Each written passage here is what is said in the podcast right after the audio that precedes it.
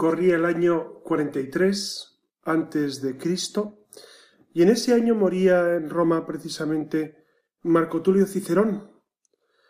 Había vivido pues casi 63 años y había estudiado leyes, literatura y filosofía en Roma y completó sus estudios en Grecia.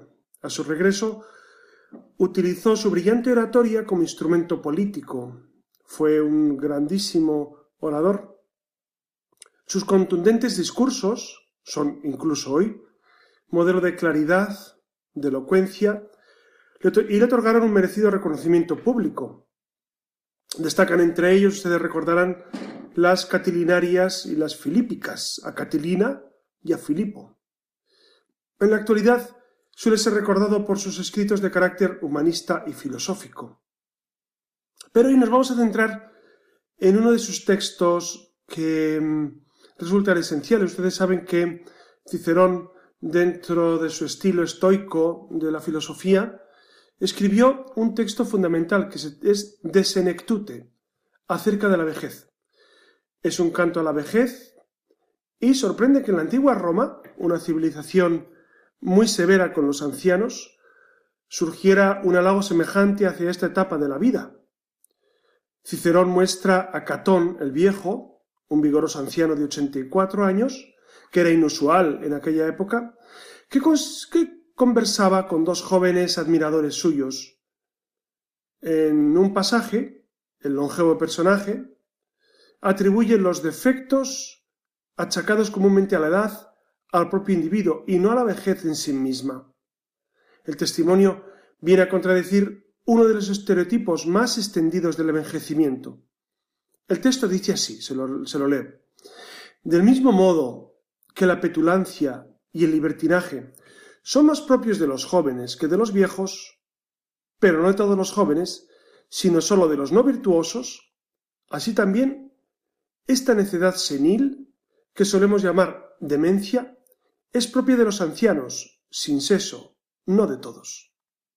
Como ven, el protagonista de estas palabras pertenece a una clase social eh, acomodada, circunstancia que le impide ser representativo de la vejez de su tiempo. La calidad y la cantidad de los años vividos por Catón el Viejo diferían sin duda de las condiciones propias de la clase baja. Por el contrario, un elevado porcentaje de la población actual, hoy, cuenta con amplias posibilidades de alcanzar un envejecimiento satisfactorio. No olviden que en España tenemos una media de edad de los ancianos bastante alta. Al menos así ocurre no solamente en España, sino en muchos países de nuestro entorno. Si les parece, en esta noche, en este nuevo programa de la Luciérnaga, vamos a detenernos en un aspecto esencial de la vida, que es la ancianidad. Buenas noches a todos los que nos escuchan, les habla José Ramón Velasco y quiero que eh, en esta noche se junten a este nuevo vuelo de la Luciérnaga porque vamos a sobrevolar un aspecto que ha estado em, pues en franca actualidad durante estos días que hemos vivido de pandemia. Desde, ustedes saben que en España desde el 14 de marzo hemos vivido enclaustrados por eh, mor de la pandemia y que em, durante este tiempo hemos vivido experiencias de todo tipo, pero me, me quisiera centrar esta noche en la experiencia que han vivido la gente mayor, los ancianos, porque mm, la pandemia se ha cebado especialmente en ellos. Ellos han sufrido mm, especialmente los efectos de ese virus que les ha atacado con una violencia especial. No olvidemos que en muchas residencias de ancianos el virus ha calado profundamente. No olvidemos que eh, en los hospitales eh, pues los, más mayores han sufrido un índice de muertes muchísimo más elevado que el resto de la población.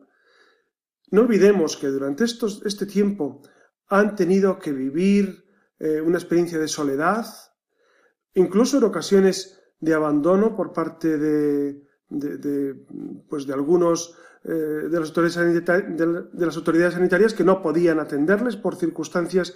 Yo estoy convencido que nadie, por voluntad propia, ha dejado de atender a un semejante en los hospitales, pero es verdad que los ancianos han vivido circunstancias tremendas, junto a experiencias radicales de dolor, incluso de abandono. Eh, hemos vivido también otras experiencias de heroísmo. No puedo olvidar tantos ancianos que, que, heroicamente han vivido este tiempo pues con esperanza y con fe. Incluso sé de algunos ancianos que han cedido su respirador a gente más joven. Han salido algunos en los medios de comunicación, en concreto algún sacerdote de la Lombardía en Italia, pero ¿cuántos casos heroicos habrá habido durante este tiempo?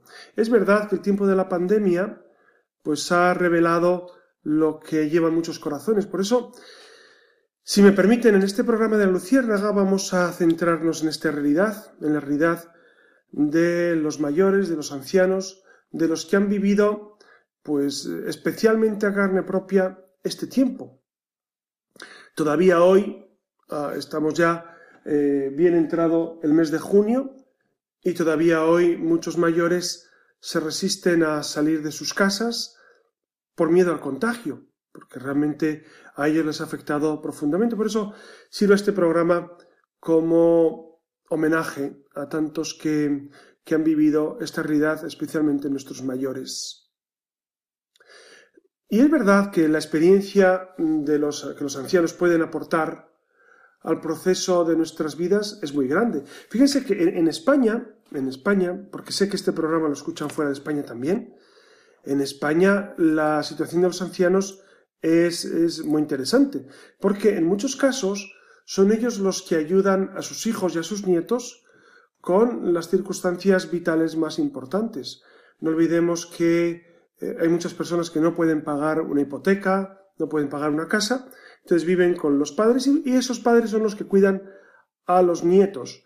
A veces eh, descubrimos cómo esos ancianos están incluso estresados por el, porque se sienten obligados a cuidar sus nietos. Muchos lo hacen con mucho amor, pero es verdad que para ellos supone una carga en algunos casos. Incluso ellos sostienen económicamente a sus hijos, ellos hacen que que mm, la economía en tiempos difíciles pues no colapse. No olvidemos que en el año 2008, cuando hubo la gran crisis económica, crisis financiera, ustedes recuerdan, fueron muchos, eh, muchos jubilados, y entre ellos muchos ancianos, los que sostuvieron la economía familiar.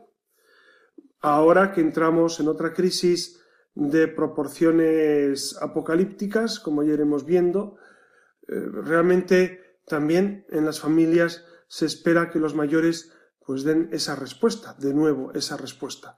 Por eso mm, tenemos que vivir este homenaje y esta eh, visión fraternal de cara a los mayores. Fíjense que en la Iglesia, desde siempre, los mayores han ocupado un lugar preferente. No olviden que sacerdote en griego se dice presbítero, anciano son los ancianos. Siempre se ha tenido grandísima veneración. En la Sagrada Escritura continuamente aparece esta visión del anciano como el sabio, como el que conoce la realidad, como el que puede aportar experiencia de vida. Realmente en la Sagrada Escritura, eh, incluso en el Génesis, ya vemos como los grandes personajes del Génesis, Abraham, Isaac, Jacob, por supuesto, Matusalén, Noé, son eh, largos en días, son personas que han vivido muchos años. ¿Por qué? Porque en el Antiguo Testamento, en la Sagrada Escritura, se expresaba así la santidad. Cuantos más años vivió una persona, significaba que había, que había sido más santo. ¿no? Y se le tenía grandísimo respeto, grandísimo respeto. En las culturas en general hemos visto cómo el anciano ha estado siempre presente en la realidad de, la sociedad, en la realidad de las familias. Lamentablemente en nuestras sociedades occidentales parece como que a los ancianos les hemos ido relegando, hemos ido dejándoles de lado. Seguramente influye mucho eh, el éxodo del campo a la ciudad. Fíjense que en España, hasta los años 60, se vivía una realidad agropecuaria, agrícola y ganadera, eh, intensa en la que en, las casas Por supuesto, no solo cabían los, mayores, es que los mayores eran la pieza fundamental y en los pueblos vivía toda la familia unida, mayores, medianos y pequeños.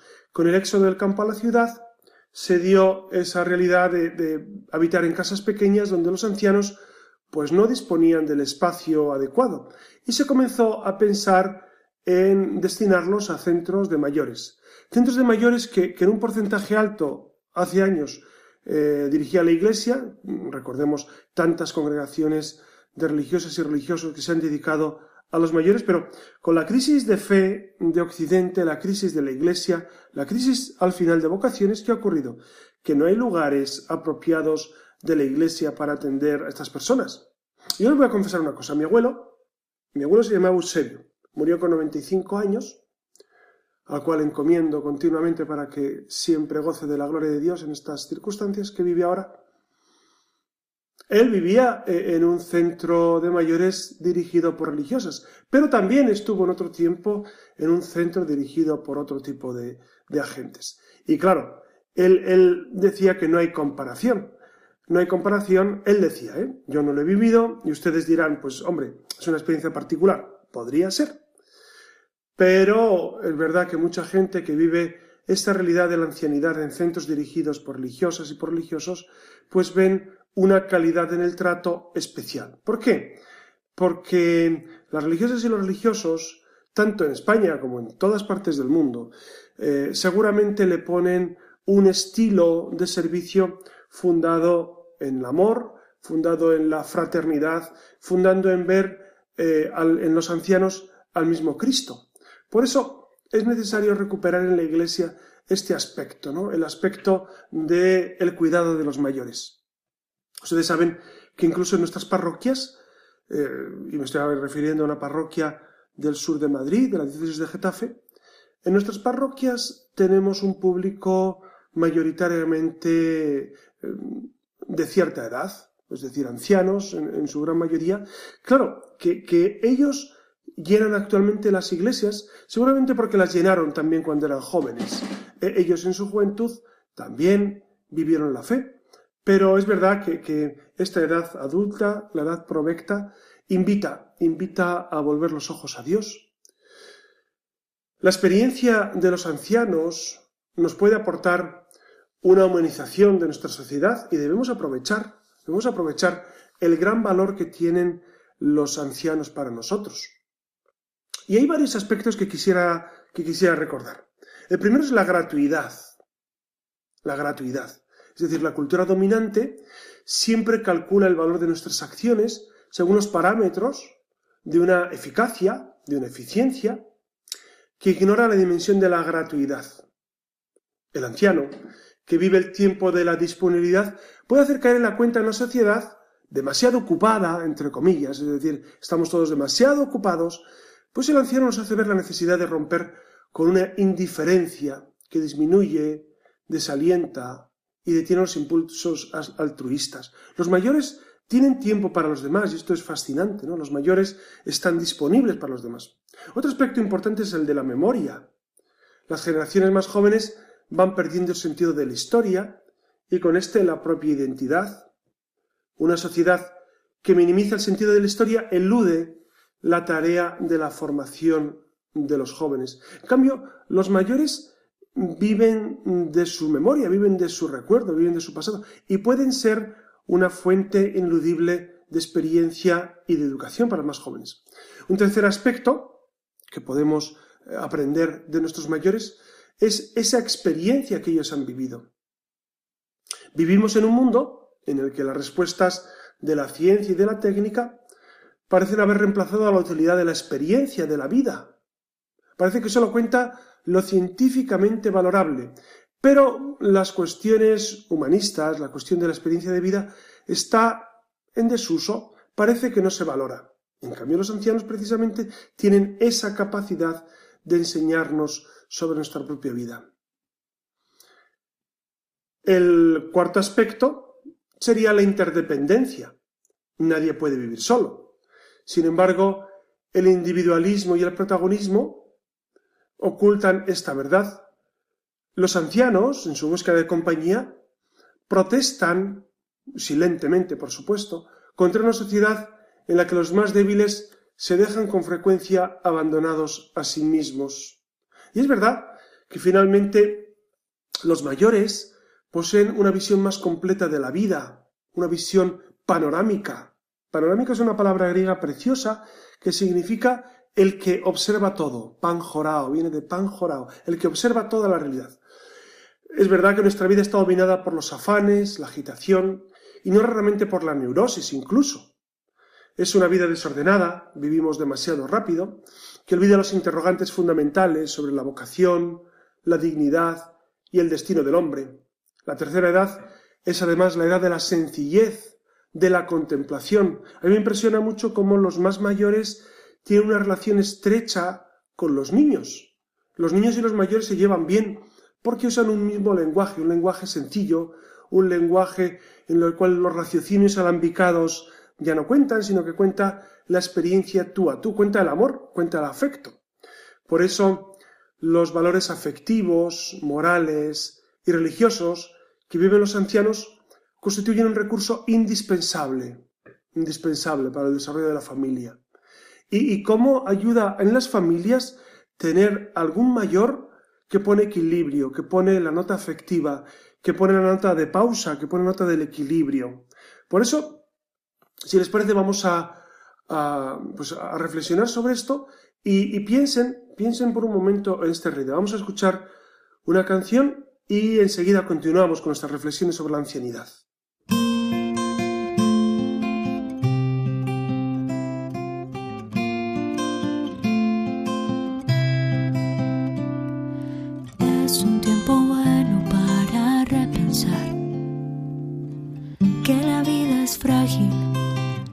Esperar no es fácil, es un tiempo bueno para valorar lo que es esencial, lo que quedará. Lo único urgente es cuidar, lo único urgente es amar y ya, y ya. Pasará y quedará mucho por andar Pasará y vendrán más historias por cantar. Pasará y mañana Dios dirá. Si se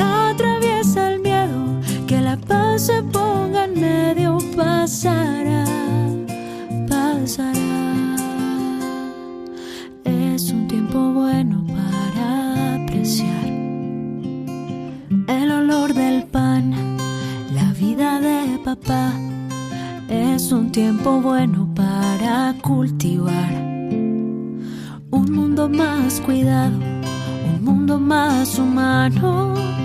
Lo único urgente es cuidar, lo único urgente es amar y ya, y ya. Pasará y quedará mucho por andar, pasará y más historias por cantar. Pasará y mañana Dios dirá. Si se atraviesa el miedo, que la paz se ponga en medio. Pasará, pasará, pasará, pasará. Les decía al inicio que en la Sagrada Escritura aparece la figura del anciano como alguien muy venerable. Recordemos, sin ir más lejos, Levítico 19, cuando dice, ponte en pie ante las canas y honra a tu Dios. Además, honra a tu padre y a tu madre. Quien desampara a su padre es un blasfemo, un maldito del Señor, quien maltrata a su madre. Es preciso, por lo tanto, hacer todo lo posible para detener esa tendencia a ignorar a los ancianos y a marginarlos. ¿no? De hecho, en los salmos también aparece esta realidad cuando dice precisamente en el Salmo 44, yo soy el Dios de tu padre, el Dios de Abraham, el Dios de Isaac, el Dios de Jacob, citando a Éxodo 3, ¿no?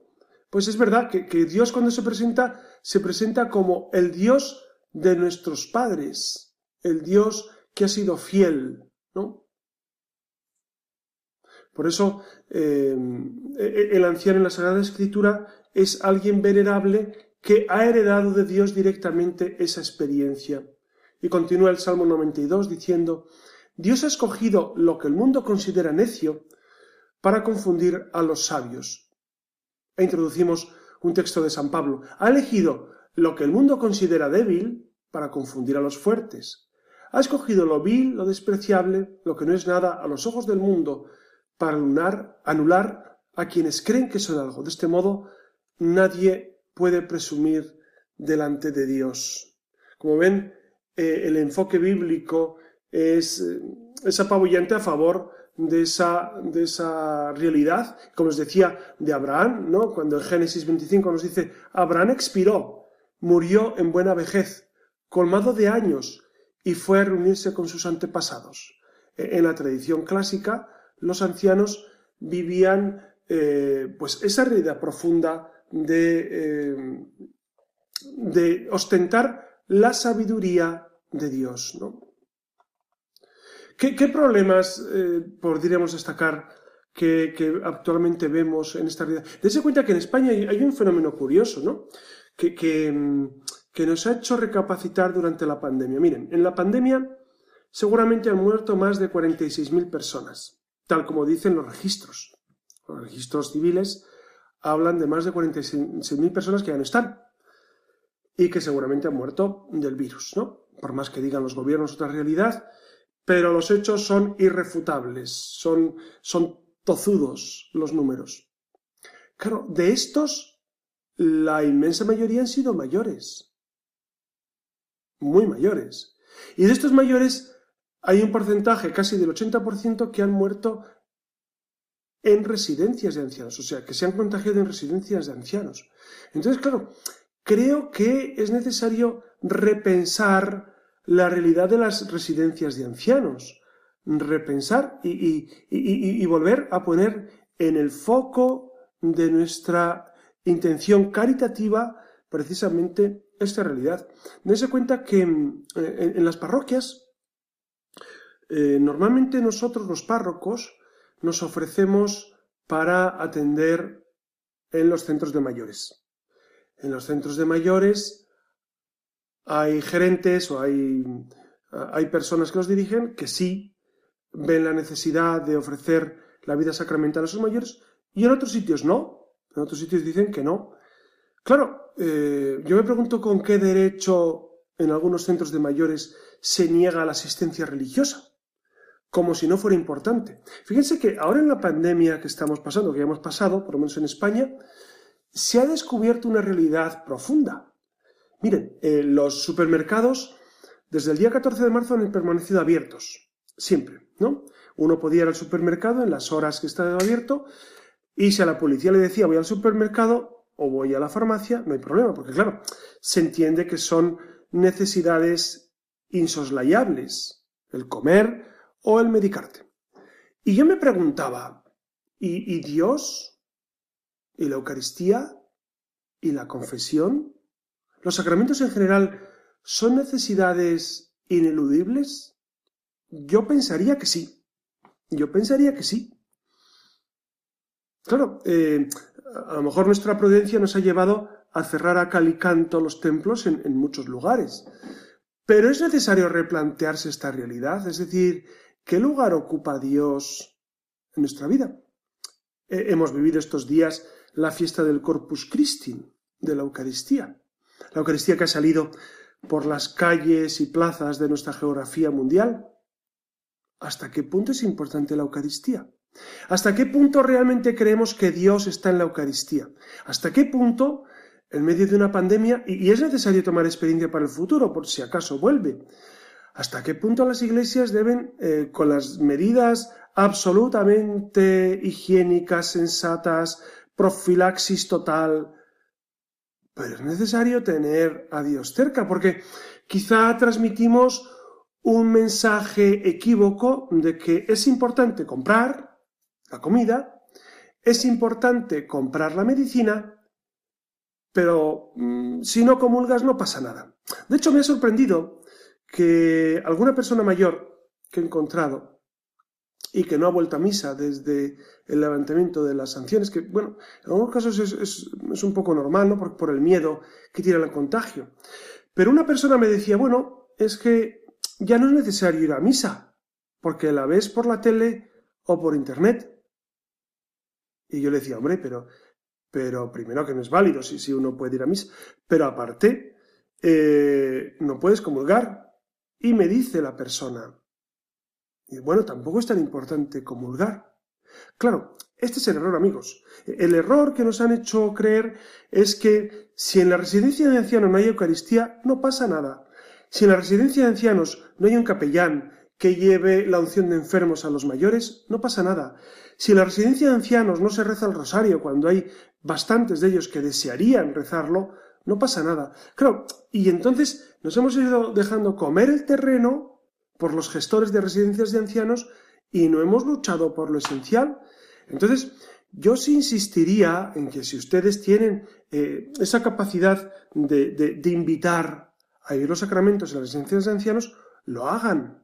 Incluso fíjense, si ustedes tienen, si ustedes son personas mayores, o tienen a su cargo personas mayores, es necesario en esa etapa de la vida vivir las cosas desde Dios, eh, retornar nuestros ojos a Dios y decir, eh, vamos a ver, ¿qué, es lo que realmente importa en este momento?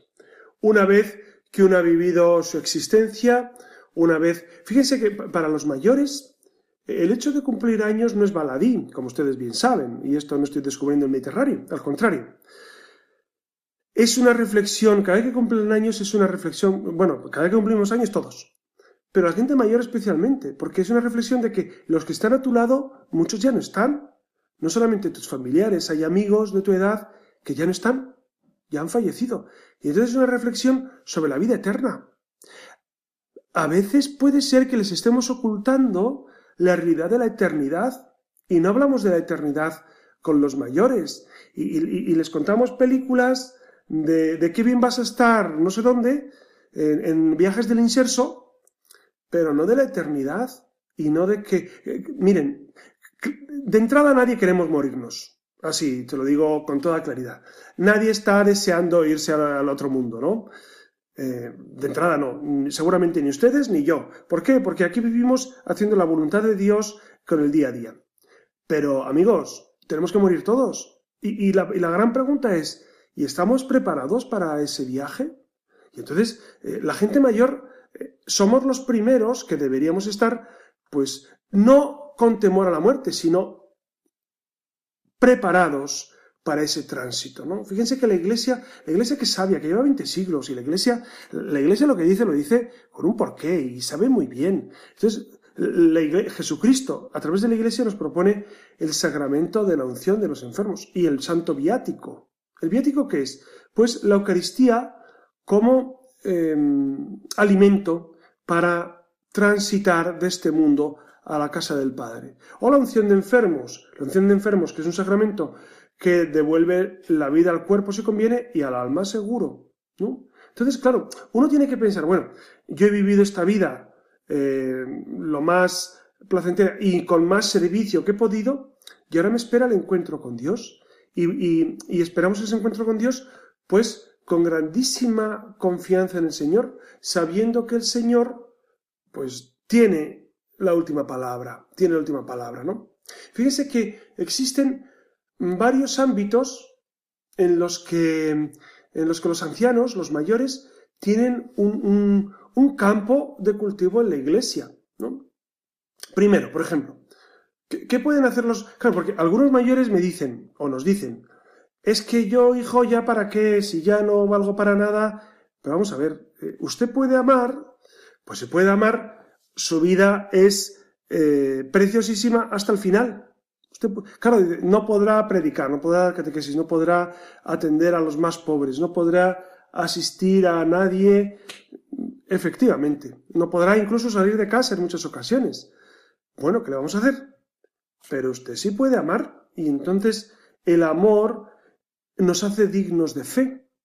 ¿Qué es lo que hace grande el cristianismo?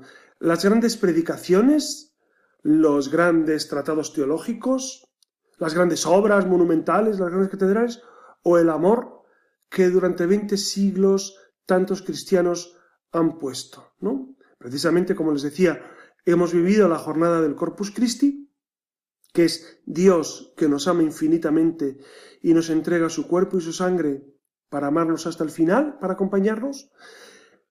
Y entonces nosotros somos extensión de ese amor de Dios.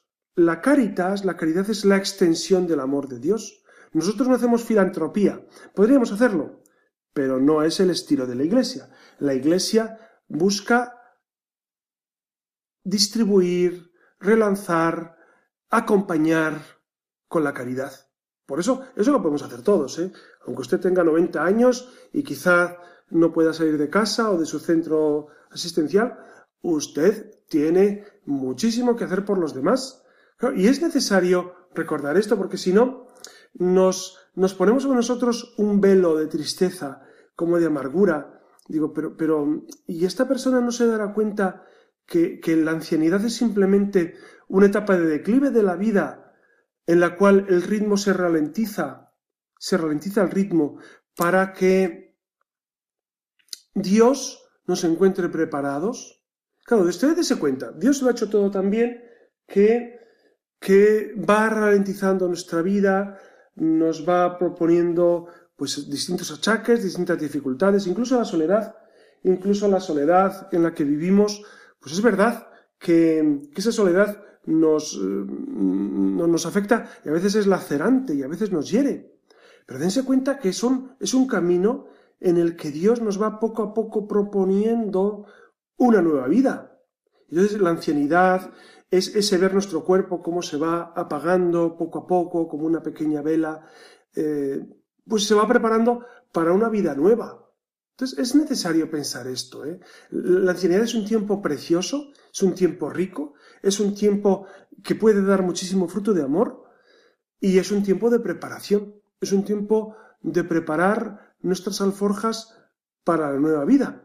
Por eso, si les parece, vamos a, tener de nuevo un intermedio musical y enseguida eh, comenzamos con algunos detalles que nos pueden ayudar a redimensionar nuestra visión de la ancianidad dentro de la iglesia. Buen día, hijita. ¿Te ha gustado mi poema? Petunets. Hola, papuchi. ¡Wow! Me ha gustado un montón. ¿Sabes qué? Me acabas de dar una idea. Salto de la cama, no sonó el despertador. Otro día el tren se me escapa, porque pesa tanto este dolor. Oigo las sirenas, ahora suena mucho más. Parece que estuvieran llorando.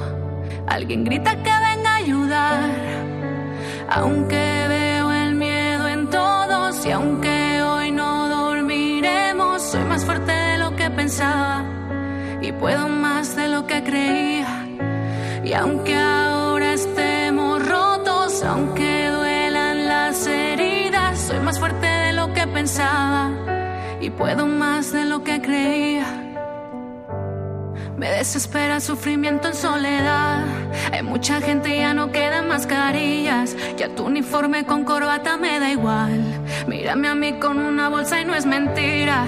No tengas duda que yo te voy a cuidar. Tu gente en casa solo espera en ese día. Estoy segura que te vas a levantar. Yo invito a beber sorbo de la vida. Vuelvo a casa cansada, aunque no estoy vencida. Fue un día duro en el hospital. Afuera en los balcones aplaudían y aplaudían.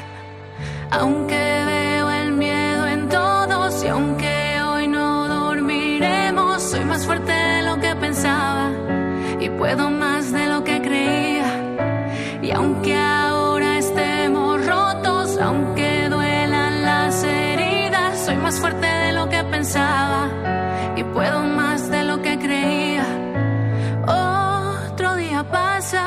te pregunto cómo estás. Tus ojos se alegran al verme, me responden no puedes hablar. Dicen allá afuera que esto pronto va a acabar. Nunca soltaré tu mano, aunque hoy no te pueda tocar. Hoy es un día nuevo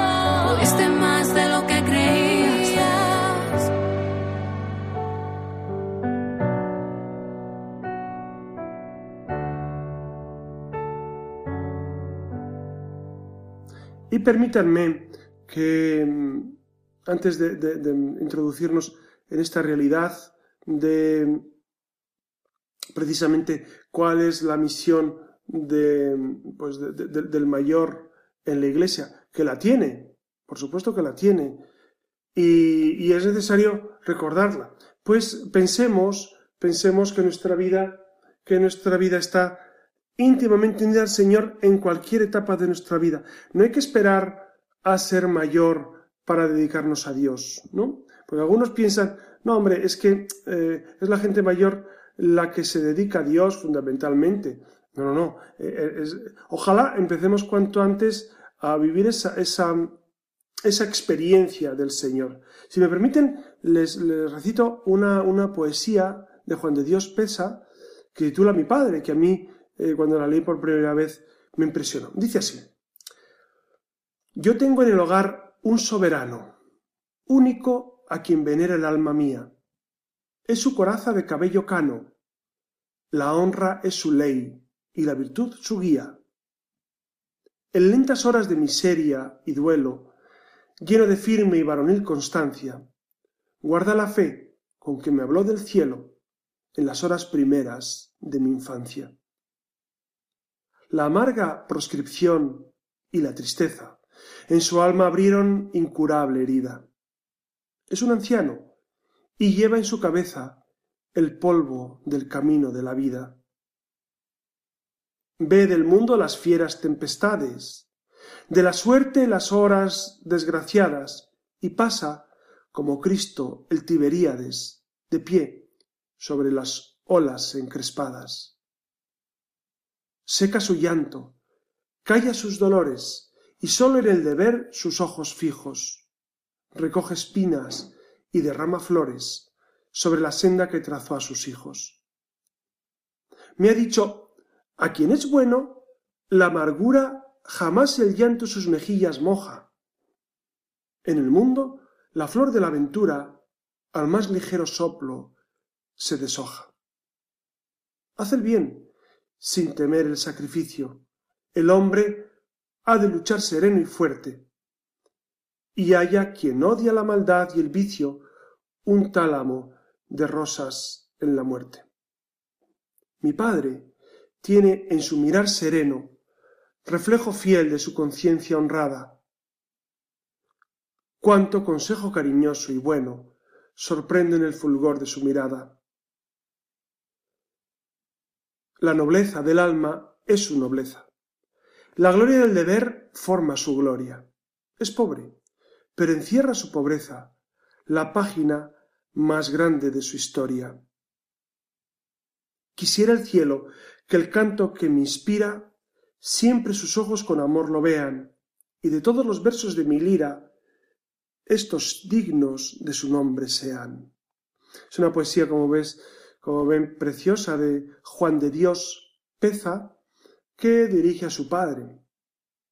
Y es verdad lo que les prometí antes de eh, la necesidad de rescatar cuáles son los ámbitos en los que los ancianos, los más mayores, pueden seguir sirviendo a la Iglesia. El primer campo, por supuesto, es el campo de la caridad, porque eh, eh, para amar no hace falta fuerzas físicas, pero aparte la caridad también se puede ejercitar con llamadas de teléfono, con visitas, con gente a la que ayudo. En una ocasión, una señora de 85 años, que yo eh, tengo mucho trato con ella, eh, me, la pregunté que, cómo es posible que esté tan, tan lozana, porque la mujer está muy ágil y, muy, y, con mucha alegría. Y, y, me dice, dice, bueno, es que me dedico a cuidar, a, cuidar ancianos. Y ella tiene 85 años. Fíjense esa, esa calidad humana que incluso ella estando en la ancianidad se dedica a otros. Por eso, otro segundo aspecto es el apostolado. Los ancianos pueden contribuir ampliamente al anuncio del Evangelio, como catequistas, en muchos casos, como testigos de vida cristiana, como anunciadores de la palabra, pueden explicar a otros el Evangelio. ¿Cuántas veces ocurre que eh, ancianos que son atendidos por gente joven, chicos o chicas jóvenes, pues al final evangelizan a esos jóvenes? Eh, ocurre con, con relativa frecuencia. También muchos ancianos participan en la liturgia de las parroquias, contribuyen eficazmente a cuidar los lugares de culto.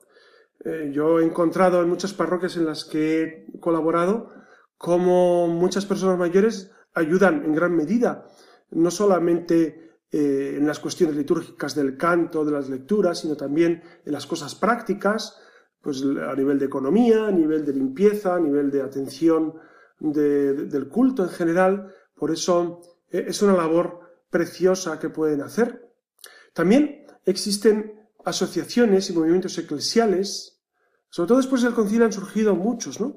Y eh, hay uno en concreto que está dedicado exclusivamente a, pues a, las personas mayores, que se llama Vida Ascendente, que seguramente en muchas parroquias de España lo hay, si no pregunten. Pero eh, hay muchos grupos en los que los mayores tienen una cabida especial. Estoy pensando también ahora mismo en el camino necatecumenal, donde en las comunidades están integradas por gente de todas las edades y a los mayores se les da un cuidado especialísimo, ¿no? Yo eso lo he vivido y, es de agradecer cómo se les tiene eh, no solamente en gran estima, sino que mm, son grandes colaboradores. A mí me fascina cómo, como gente mayor pues va a otros países ayudar en seminarios, en las, cuestiones de infraestructura, etcétera. Eh, o aquí, por ejemplo, en el Obispado de Getafe, también algunos jubilados ayudan en cuestiones, cuestiones prácticas. Yo creo que eh, hay una gran misión que hacer en, en, la época de la ancianidad, ¿no? Y luego en la familia, les decía antes. Ahí los ancianos representan la auténtica memoria histórica. Ahora que se habla tanto de memoria histórica, que a veces es histérica, pero no, histórica, es eh, pues recordar, recordar los hitos fundamentales de la propia vida. Porque a veces a los jóvenes nos puede faltar la memoria, nos puede, podemos pensar que el mundo empieza y acaba con nosotros, y no, el mundo empezó antes que nosotros y los mayores tienen una gran capacidad para mm, aconsejar, para guiar. También hay otro aspecto esencial y es el de la oración y la contemplación. Es necesario estimular a los mayores a, vivir precisamente esa realidad de, la oración. Eh, en mi parroquia, por ejemplo, propusimos hace dos años tener la adoración al Santísimo durante el jueves todo el día y han sido los mayores los que se han prestado pues con más eh, alegría y, con más dedicación a atender precisamente esta realidad. Entonces, yo creo que la contemplación y la oración es un aspecto esencial en la vida de los mayores, que como les decía antes, van anticipando la dicha, la dicha del cielo. ¿no? De hecho, Juan Pablo II decía, los ancianos, gracias a su sabiduría y experiencia, fruto de toda una vida, han entrado en una época de gracia extraordinaria, que les abre inéditas oportunidades de oración y de unión con Dios. Les son dadas nuevas energías espirituales, que ellos están llamados a poner al servicio de los demás, haciendo de la propia vida una ferviente oferta al Señor. Como ven, es, es necesario entonces vivir esta realidad, ¿no? Vivir la realidad de esta oferta al Señor que nosotros hacemos en la contemplación y en la oración. Hay otro aspecto importante y es que en la prueba, en la enfermedad, en el sufrimiento, es un momento para contemplar la pasión de Cristo, para unirnos a Cristo. Y es verdad que, en la ancianidad los más mayores pues pueden ir eh, purificando, purificando eh, su corazón. Dense cuenta que después de esta vida hay otra, y, hay otra eh, en la cual pues si, Dios no nos concede otra cosa, habrá que pasar por el purgatorio en algunos casos.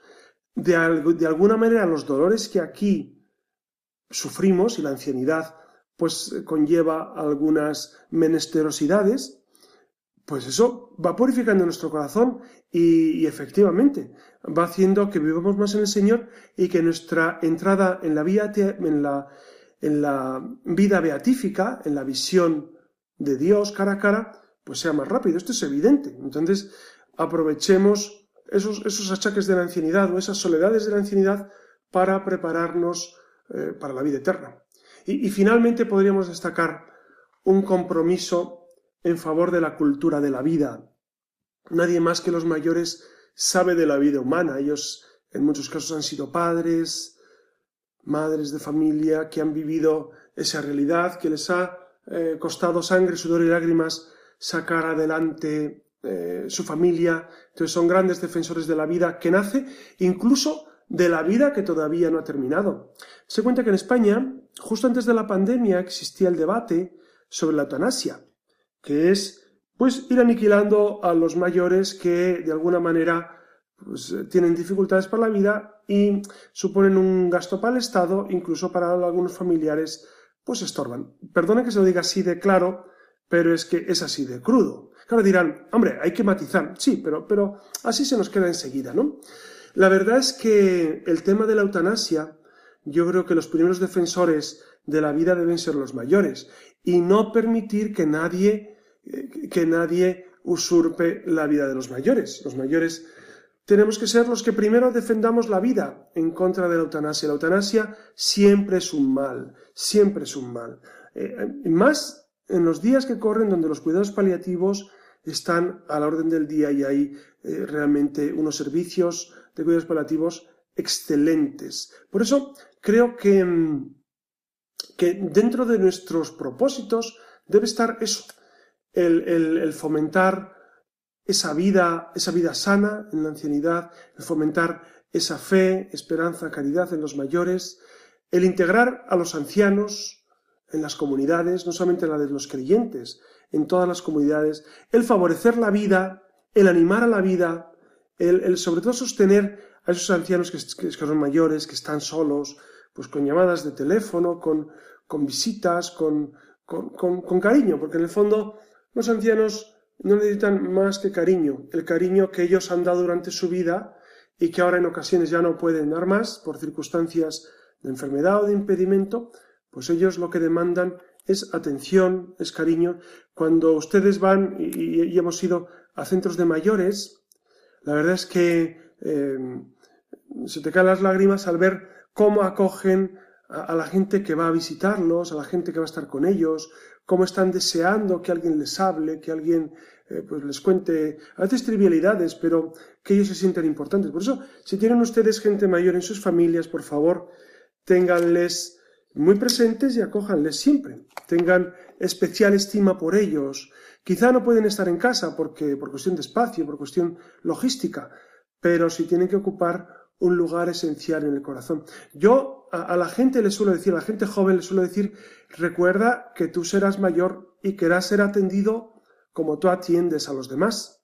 Entonces, ojalá que el Señor nos conceda este mm, gran deseo de caridad y este vivir realmente en el Señor. Por eso eh, va nuestro homenaje y nuestra oración, especialmente por los más mayores, para que el Señor eh, pues, los cuide en esta última etapa de su vida. Buenas noches a todos. Quedo encantado de ustedes. Les ha hablado su amigo José Ramón Velasco.